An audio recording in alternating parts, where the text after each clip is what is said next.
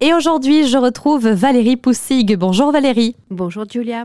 Vous êtes hypnothérapeute et vous avez fondé En chemin vers soi 06. On va parler donc de l'hypnose et plus particulièrement de l'ECI. Alors de quoi s'agit-il Valérie? ECI signifie expansion de conscience interactive. Il s'agit d'une technique qui consiste à mettre le consultant dans un état de conscience modifié dans lequel il va pouvoir expanser sa conscience afin de rentrer en contact avec d'autres plans de perception. Il a alors accès à certaines informations issues de l'inconscient, des mémoires cellulaires, mais aussi à des plans plus subtils.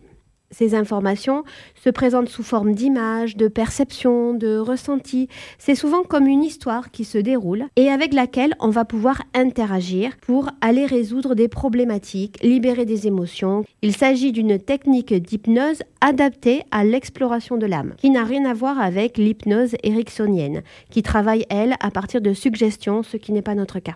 Valérie, vous dites qu'on peut avoir accès à plusieurs plans quand on euh, pratique l'hypnose ECI. C'est quoi ces fameux plans? C'est une thérapie courte qui met le focus sur trois plans effectivement principaux. Donc l'hypnose transdimensionnelle qui va permettre l'exploration et la libération des blocages émotionnels des différentes lignes de temps car la physique quantique ayant démontré que le temps n'est pas linéaire, on ne parle plus de vie antérieure, mais plutôt de vie parallèle ou de lignes de temps simultanées le plan transgénérationnel qui va permettre euh, d'aller au contact des ancêtres avec lesquels on est en lien pour aller libérer les fidélités familiales inconscientes qui se manifestent dans notre vie sous forme de répétition, de phobie, de blocage. Et enfin, l'hypnose régressive qui va nous permettre de remonter au projet à la conception, à la vie intra-utérine, à la naissance, à la petite enfance, etc. C'est une méthode très puissante de libération émotionnelle car elle agit sur les trois plans, karmique, généalogique et vie présente. Pour les auditeurs qui n'ont jamais fait d'hypnose et encore moins d'hypnose ECI, comment ça va se dérouler une séance? Le consultant rentre dans un état de conscience modifié léger. Les ondes de son cerveau ralentissent grâce à la relaxation physique et mentale. Elle passe du monde bêta au monde alpha c'est-à-dire que le cerveau passe de 14 Hz environ à une fourchette entre 8 et 13 Hz. Cela correspond au premier niveau de la méditation, par exemple, ou au moment où on va basculer dans le sommeil.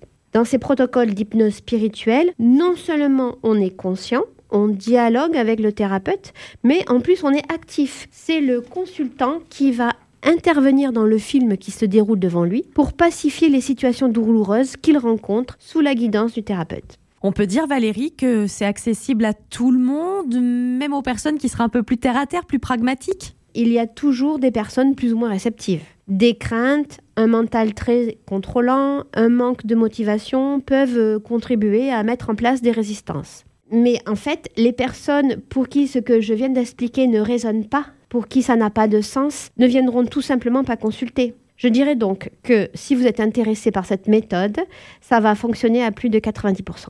Et enfin Valérie, à qui vous conseillez euh, l'hypnose ECI, en tout cas pour quelles problématiques Je dirais tous les problèmes d'origine émotionnelle c'est-à-dire en cas de blocage, de croyances limitantes, de schémas répétitifs, dans le cas d'un deuil, d'une transition de vie, d'addiction, de dépression.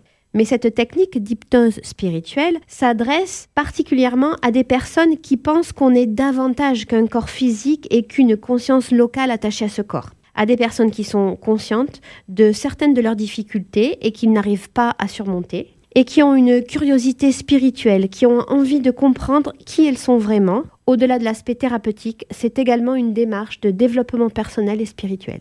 Eh bien, merci beaucoup Valérie Poussig. Merci beaucoup Julia.